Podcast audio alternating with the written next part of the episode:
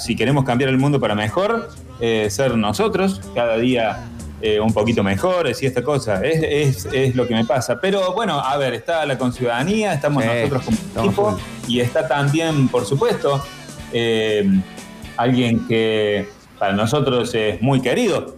Estoy hablando del Doc Vichy, que está en situación de ingresar a esta emisión tan particular de este 25 de noviembre de 2020 metropolitano. Eh, Doc Vichy, buenas tardes, ¿estás ahí? Acá estamos, muchachos, aquí. Y, si, y me van a disculpar, pero yo voy a salir en, en- en tono alto. Voy a salir arriba, porque me parece que el día y la situación lo merece. Claro. Y al difunto no le gustaría que estuviéramos susurrando, que estuviéramos tristes. Te escuchaba recién y lo escuchaba el Víctor cuando abrieron. Eh, vos sabés que yo tampoco he, he de- he derramado ni una lágrima me he emocionado, eh, he sentido, viste, el nudo de la corbata ajustado sin tener corbata, pero ¿sabes por qué? ¿Sabes por qué, Kika? ¿Por qué? Porque nos hemos se, se nos ha ido y sin debernos nada. Nos, nos hemos dado todo. Él a nosotros, eh, y más de lo que podía, de lo que tenía adentro, eh, nos dio todo. Y nosotros a él también. Nos hemos desvivi- desvivido eh, cagándonos queriéndolo, con perdón de la palabra. Está bien. Porque así, esa ha sido la, la relación que hemos tenido con, con este muchacho. Eh, él nos dio todo y nosotros le dimos todo. Nos hizo llorar, nos hizo reír, nos hizo enojar en algún momento, nos hizo sentir que en vez de corazón teníamos una escarapela. Y, y nosotros también por él. ¿Quién no se ha peleado en, un, en, una, en una juntada por, por el Diego? que recién me encuentro con un amigo, eh, he venido a, a hacer unas compras, le digo a mi mujer, mira, no quiero masacrarme viendo la tele, eh, el, el- el velorio anticipado del Diego. Vamos, le vamos a comprar algunas luces, vamos a hacer alguna cosa que nos permita hacer algo distinto. Me encontraba un amigo, me dice, me acabo de ir de dos grupos. Y le digo, ¿por qué, gringo? Y dice, porque no faltó uno que dijo, y bueno, era el final, era el final esperado, crónica de una muerte anunciada. Ahora, en este momento, el 25 de noviembre, que todavía está tibio, ah, Malaya, compadre, que hay que ser duro de corazón, ¿no? Sí, totalmente. Pa, vos sabés que mm, empezaba el programa, empezamos el programa eh, hablando de por ahí la, la- la conexión que cada uno generacionalmente siente con el Diego y, y, Sí. este yo contaba mucho de que eh, yo, yo siento una gran conexión del Diego a través tuya eh, porque hemos como podido vivir juntos varios momentos y, eh, y quería que charláramos sobre dos en particulares. Uno, el Argentina-Brasil de, de, de Italia. De, de Turín, claro. Poder vivir todo ese mundial y, y- y ver de chiquito, o sea, entender de chiquito lo que significaba Maradona a través de verte tan emocionado. Eso para mí fue muy fuerte. Porque era, viste, la forma que uno entiende las cosas a través de cómo ve a los padres lo que te lo cuentan, pero ni siquiera hacía falta que me lo cuentes, porque yo te veía llorar y, y llorar de alegría y contar con, con- con mucha pasión las cosas y vivir los partidos de fútbol ahí en la cancha en ese momento, que no hizo falta Sí. que me lo contaras. Y, mm, y el otro, cuando fuimos en el 2001 a la despedida del Diego, que fuimos con el Tata, y, y que estábamos ahí, estábamos en la cancha en el momento de la pelota no en, se en mancha. la, en la bombonera, el día de, de la pelota no se mancha. Sí. Eh, recuerdos fantásticos con, con, eh, con el Diego. Eh, hay, hay, eh, estos dos episodios me parece que vos los podés contar a lo largo del programa bien lindo. Pero yo tengo uno que me lleva a, a los momentos en que practicaba la, la medicina, que me, me tocó eh, ayudarle al doctor Néstor Lentini a realizarle una ergometría. Sí, me acuerdo. Eh, 92, 93, cuando a él se lo vuelve a citar para que nos salve y nos clasifique al Mundial del 94, Ujú, que fuimos de repechaje a Australia, ¿se acuerdan? Claro. Llega a Córdoba para dar una conferencia de prensa el profesor Néstor Lentini, uno de los médicos deportólogos más famosos de, de- de habla hispana, te diría, y lo, y lo, lo trae eh, y lo visita a mi papá, que por entonces era subsecretario de Deportes, Claro. año 92, 94, gestión de, del doctor Angelos, donde hoy está el Pablo Pisurno. Allí había una- un sucucho eh, eh, lleno de humedades y sin la más mínima posibilidad de hacer nada, que se llamaba Subsecretaría de Deportes. Menos mal que pasó por allí un tipo que inventó las becas, las becas deportivas, la inembargabilidad de los bienes del Estado. Y alguna vez que, que le sacó un presupuesto muy importante al juego de la Lotería de, de Córdoba, que era para el deporte, pero nunca le llegaba al deporte. Bueno, por ahí han sentido hablar de este hombre que fue un gran periodista de Córdoba. Llega Lentini, mi papá me lo presenta y le dice, mi, hijo es cardiólogo. Este, viste, era, era, era el gran orgullo de mi papá que, que yo había podido pasar por una universidad.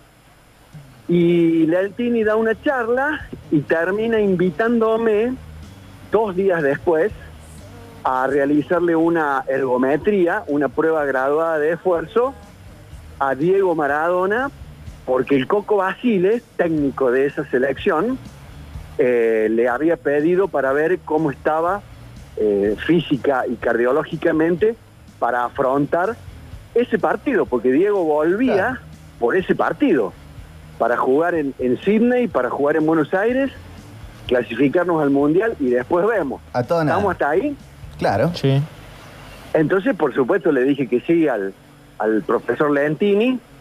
Si alguno de ustedes quiere ir googleándolo para que luego le cuenten a la audiencia la cantidad de títulos que tiene este hombre, orgullo de la medicina eh, deportiva de, Argentina, y llegué al CENAR, ahí cerquita de- del aeropuerto, cerquita de, de- de la cancha de River, Centro Nacional de Alto Rendimiento, ahí estaba el bichi con el estetoscopio a las 8 de la mañana, porque a las 9 llegaba el paciente, a los efectos de hacerle en cinta, no en bicicleta, la prueba ergométrica graduada de esfuerzo.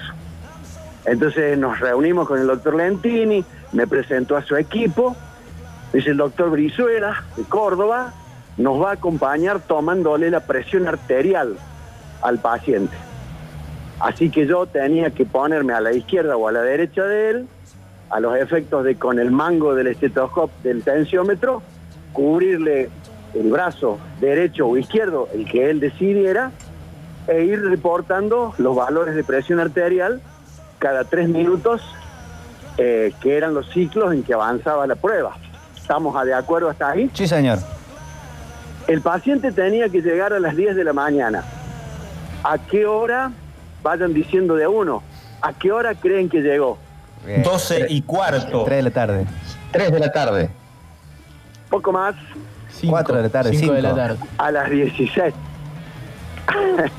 Con una banda de gente, pero era este, como si apareciera Bill Clinton cuando salía de la- del salón oval. Venía como con Clinton. 25, venía como con 25 personas. Y todas entraron de pecho al cenar, porque venían acompañándolo al Diego. Me acuerdo, entre los más conocidos estaba su, su hermano Lalo. Eh, y venían de un asado. Entonces, ¿cómo le haces una ergometría a alguien que viene de un asado? Sí, ni un ayuno, nada. Nada, nada. Entonces comenzó, este, llegó, saludó a todos, beso a todo el mundo, y ya viste, ya lo perdonaste. Ya, ya te compro.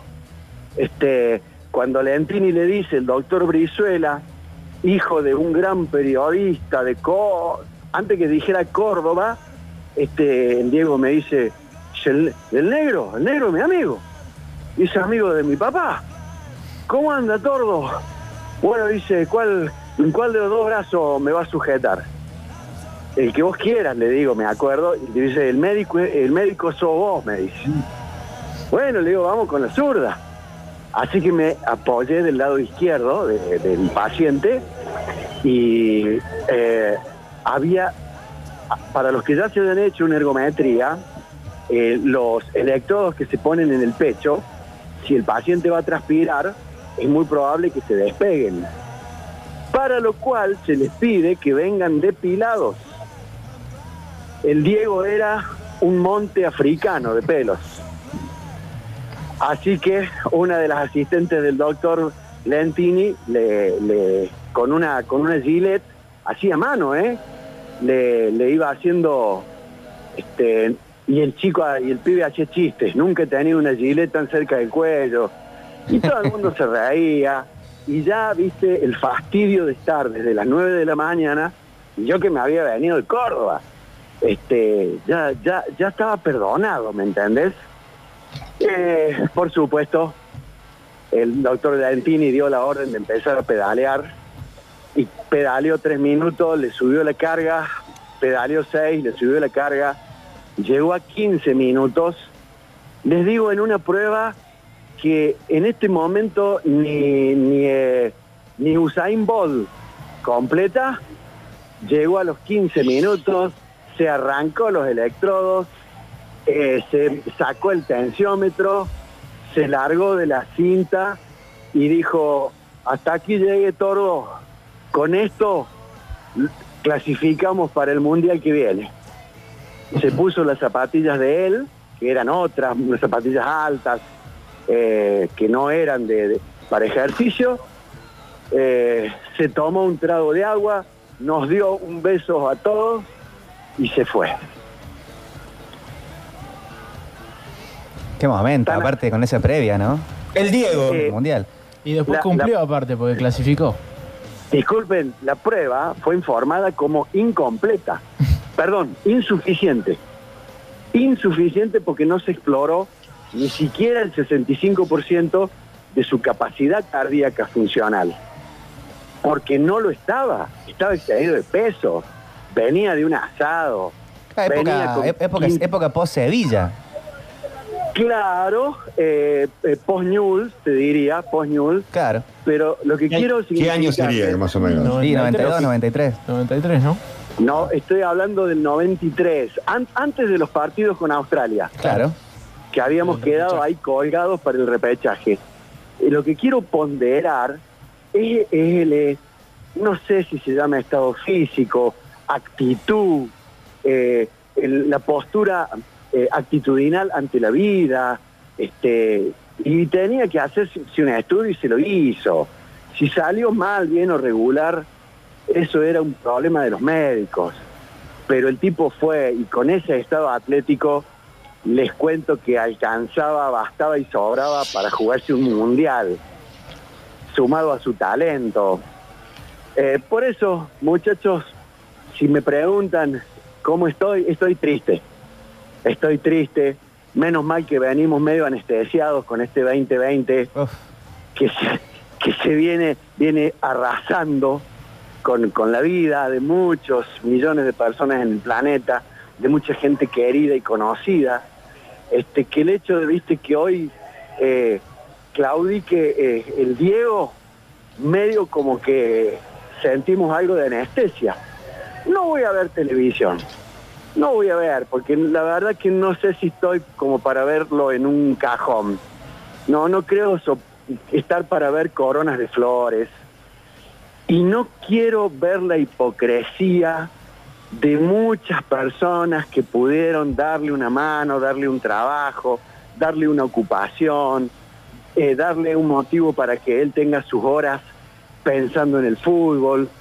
Eh, no los quiero ver desfilando ahí y poniendo grandes coronas. Prefiero recordarlo como lo está recordando cada uno de ustedes, haciendo alguna pirueta, haciendo algún gol o en cualquier o en cualquier platea del mundo, alentando a las leonas, a los, a los jugadores de básquet, a la generación dorada, a los tenistas, que, que era, míralo a Maradona, alentando a los suyos. Qué orgullo deben sentir los argentinos. Hemos tenido una suerte bárbara. Y, y vos, Pa, eh, hasta eh, casi contemporáneos en edad. Sí. ¿Eso se puede explicar de alguna forma, haber crecido con el Diego? Porque desde que vos tenés eh, casi 18 años, 17, eh, Diego ya era el Diego de 17 para 18 en Japón y te tocaba verlo a tu papá, ir a transmitirlo y después vivir eso. ¿Cómo, cómo vos vivís, vivís esa contemporaneidad? Hermoso, hermoso.